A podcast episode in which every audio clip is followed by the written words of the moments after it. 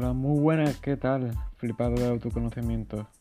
Aquí otro podcast más en Fuera de Matrix y hoy quiero hablaros sobre dos escuelas filosóficas. Una la he conocido recientemente y ha impactado en mí, en mi forma de, de ver la vida y en mi experiencia vital. Y otra ya la conocía de antaño. Y puede que ya haya hablado de ella en, un anterior podcast. Bueno, primero quería hablar sobre la que conocí hace un año y es el estoicismo. Esta escuela griega filosófica cuyo máximo exponente es Epícteto y la cual nos hablaba de que no nos afecta lo que nos sucede, sino lo que nos decimos acerca de lo que nos sucede. Y ese es un matiz que hay que aprender. Hay un diálogo entre todo lo que nos ocurre, entre lo que vamos procesando en nuestra mente. Es una charla mental que es la que nos favorece o la que nos puede perjudicar y ahondar más nuestro sufrimiento. Por eso es tan importante cultivar y cultivando poco a poco, paso a paso, cada día un diálogo potenciador. Esto es más o menos en resumen lo que nos puede hablar la escuela estoica.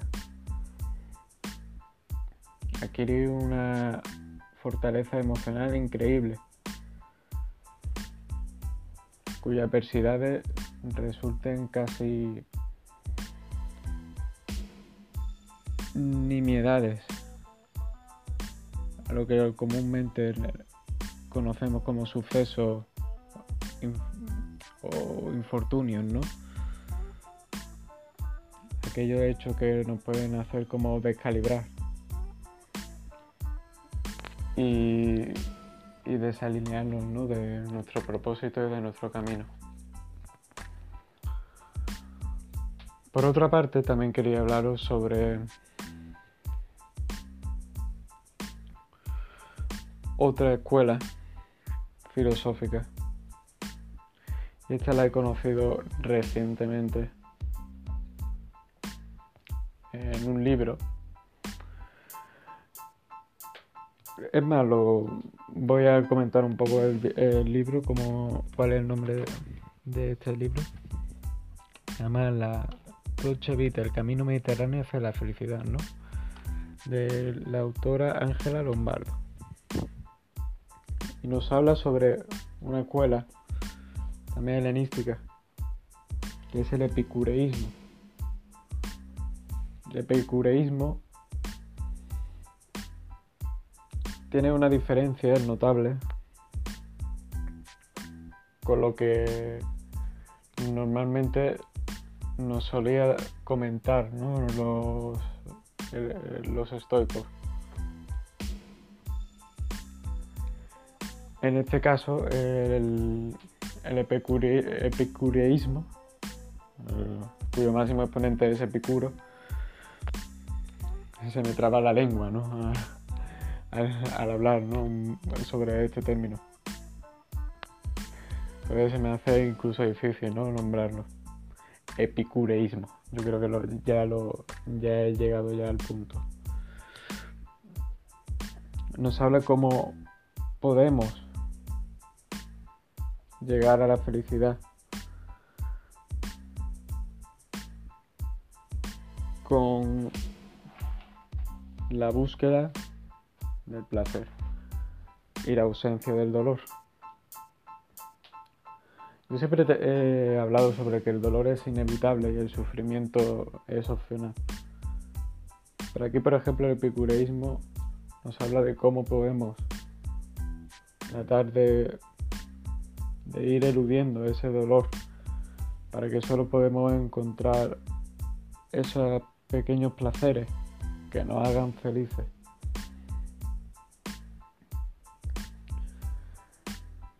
Y, es una perspectiva totalmente contraria ¿no? a lo que nos puede hablar la filosofía zen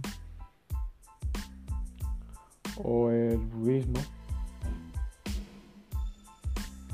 en el que nos habla mucho sobre que hay un sufrimiento detrás, que hay que aprender a trascenderlo para así alcanzar una iluminación, alcanzar el nirvana. Y aquí no, por ejemplo en el epicureísmo nos habla cómo tenemos que intentar intentar trasladar ese dolor, eh, dejarlo de lado, intentar hacer cosas y conseguir obtener pequeños placeres que nos hagan sentirnos alegres y felices durante algunos momentos. Mientras que unos, unos tipos de filosofía, nos condicionan o nos hablan de un continuo sufrimiento. Que hay que aprender a vivir con él para poder estar en paz y trascenderlo en algún momento. El epicureísmo se opone a todo esto como acabo de decir. Yo he hablado mucho del Zen. Lo he hablado mucho en el blog fuera de matrix.es. Si no lo has visto, si no has leído nada, ningún artículo, no sé a qué estás esperando porque hay información de muy alto valor, totalmente gratuita. Y hablo un poco sobre los diferentes niveles de conciencia venidos desde diferentes niveles de sufrimiento.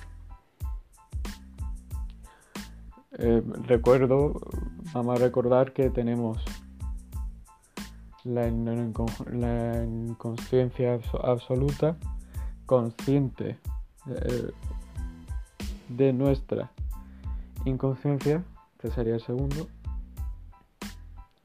Tercero, consciente y cuarto, consciente de nuestra conciencia. Y este sería el último, el cuarto.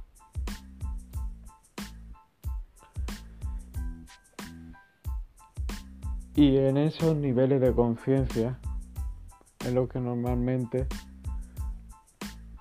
he estado explicando cómo se mueve el ser humano mentalmente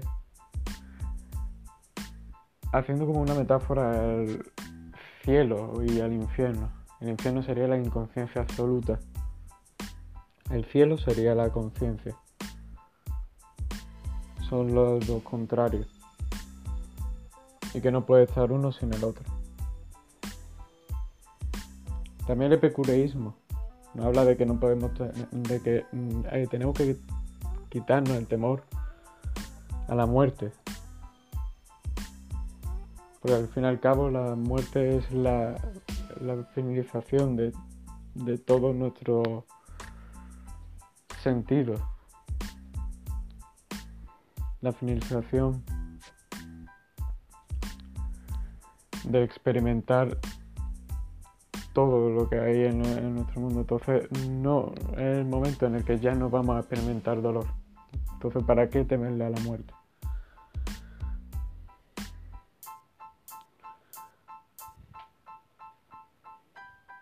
El ser humano está arraigado al miedo a la muerte. Esto no quiere decir, obviamente, que tú tengas ganas de, llegar a ese punto, sino que no tenemos que tenerle miedo a la muerte, no temerle a la muerte, ni temerle tampoco a los dioses. Eso también habla Epicuro, Porque normalmente en aquella época se ensalzaba mucho a lo que, lo que son los dioses. Se sacrificaban, se hacían sacrificios otro tipo de rituales en honor a ellos. Y se les tenía mucho, pero que mucho respeto.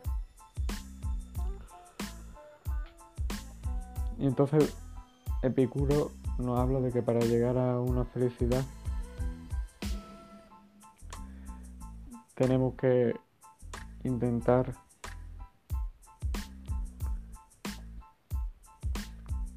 quitarnos de una vez por todas ese miedo que podemos tener a los dioses.